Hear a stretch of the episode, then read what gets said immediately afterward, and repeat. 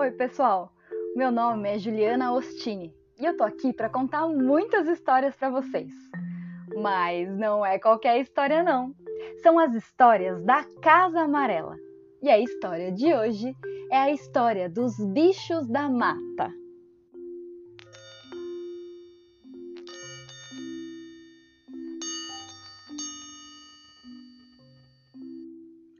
Há muito tempo atrás, na época em que os animais ainda falavam, aqui no Brasil houve uma grande seca.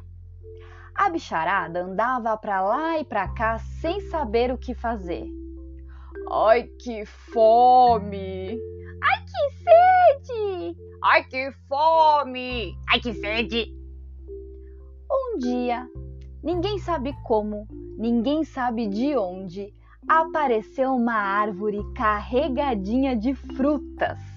As frutas eram lindas e amarelas. A paca quis logo comer. Deve estar gostoso, paca! Mas os outros bichos ficaram com medo. Hum, e se for azeda? Perguntou o papagaio. Uh, uh, uh, uh, uh, uh. E se for venenosa? Perguntou o macaco. E se for feitiço? Perguntou a capivara. Com água na boca, a bicharada olhava aquelas frutas madurinhas, mas ninguém tinha coragem de experimentar. A gente não pode comer uma fruta sem saber o nome dela, ensinou a coruja.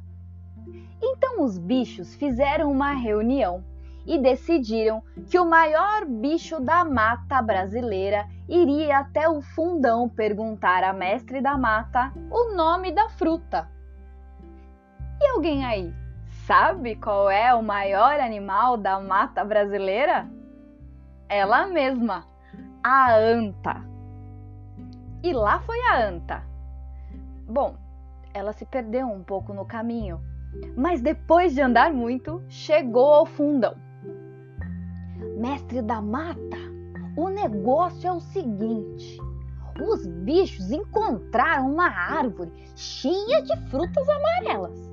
Só que ninguém quer comer, porque não podemos comê-las sem saber o nome. E Mestre da Mata respondeu: Presta atenção, Anta. O nome da fruta é carambola. Não vai esquecer. Para não esquecer o nome da fruta amarela, a anta voltou de fundão cantando: Caramba, carambola, não posso esquecer seu nome. Caramba, carambola, meu povo passa fome. Acontece que no caminho da volta morava uma caipora. E quando a anta passou, ela estava na porta varrendo. Credo! Que música é essa, anta? É que nós encontramos uma árvore com frutas amarelas.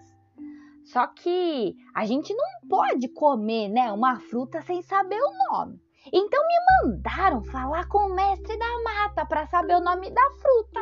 E mestre da mata falou que o nome da fruta é carambola. Ai, credo, essa música é muito chata, Anta. Ai, por que, que você não canta algo assim mais bacana? Assim como. Caranguejo, caramujo, carapaça, carrapicho, carrapato, carraspana, carapeta, carabina. Ah, muito legal! Disse a anta. Mas a minha era cara. Cara. Cara! Ai, esqueci! E ao chegar à floresta, a anta não conseguiu se lembrar de nome nenhum. Os bichos então fizeram outra reunião e decidiram que iam mandar um bicho bem rápido. Sabe qual era? O tatu. O tatu foi em meia hora. Em meia hora ele estava lá no fundão e mestre da mata explicou tudo direitinho. Para não esquecer o nome da fruta amarela, ele voltou cantando. Caramba, carambola, não posso esquecer seu nome. Caramba, carambola, meu povo passa fome. Só que no caminho de volta, o tatu encontrou a caipora. Ai, credo! Que música é essa, tatu? E o tatu explicou. A caipora deu uma risada e começou a cantar. Caranguejo, caramujo, carapaça, carrapicho, carrapato, carraspana, carapeta, carabina. Ouvindo o canto da caipora, o tatu se confundiu e, ao chegar à floresta, não conseguiu se lembrar de nome nenhum.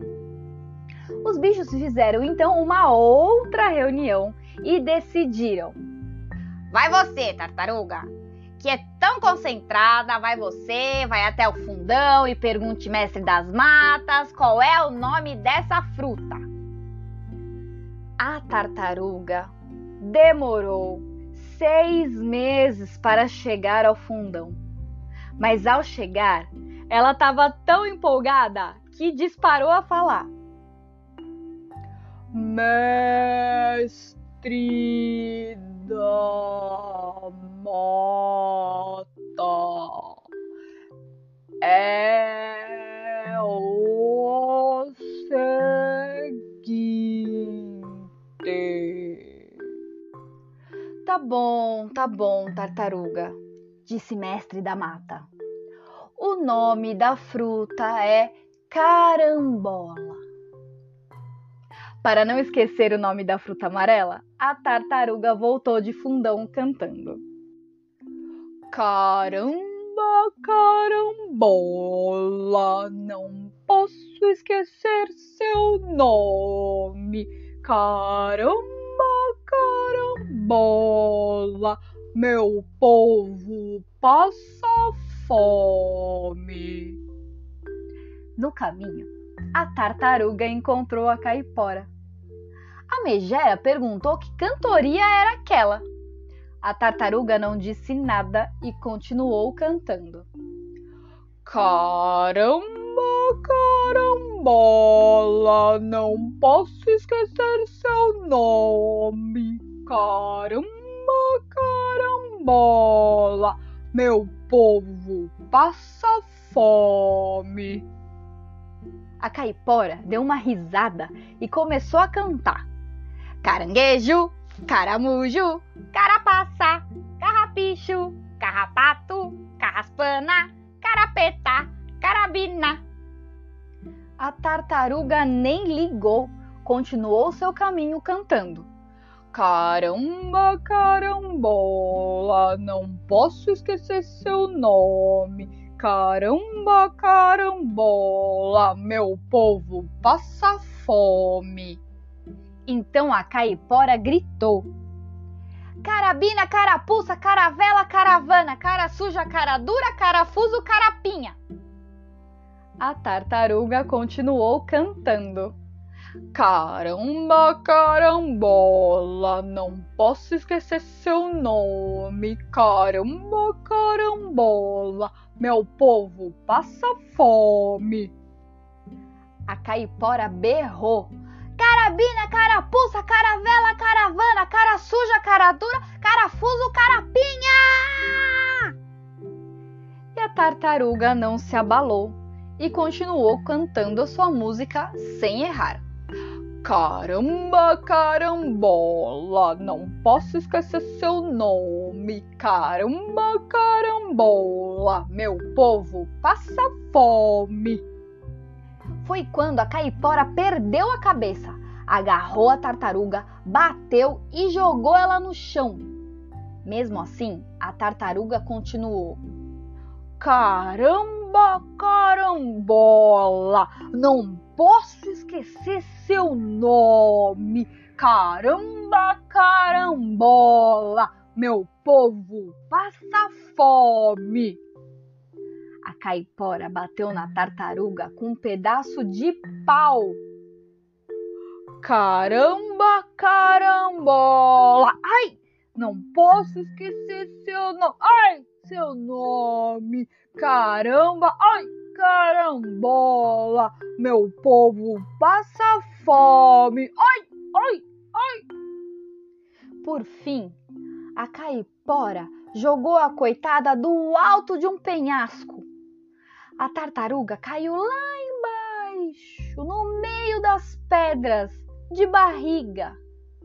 Mas ela levantou-se, sacudiu a poeira, olhou para um lado, olhou para o outro lado e. Caramba, carambola, não posso esquecer seu nome. Caramba, carambola, meu povo passa fome. Foi quando a caipora desistiu de tudo e foi embora para sempre. A tartaruga chegou à floresta cansada e machucada. Contou o nome da fruta amarela. A bicharada agradeceu, fez uma festa e pôde enfim matar a fome e a sede. Foi assim que o povo da floresta passou a conhecer a carambola. Desde então, por causa de tantos tombos, pancadas e quedas, a tartaruga ficou com um casco marcado, enrugado e achatado na parte de baixo, por causa da queda do penhasco. E entrou por uma porta e saiu pela outra. Quem quiser que conte outra.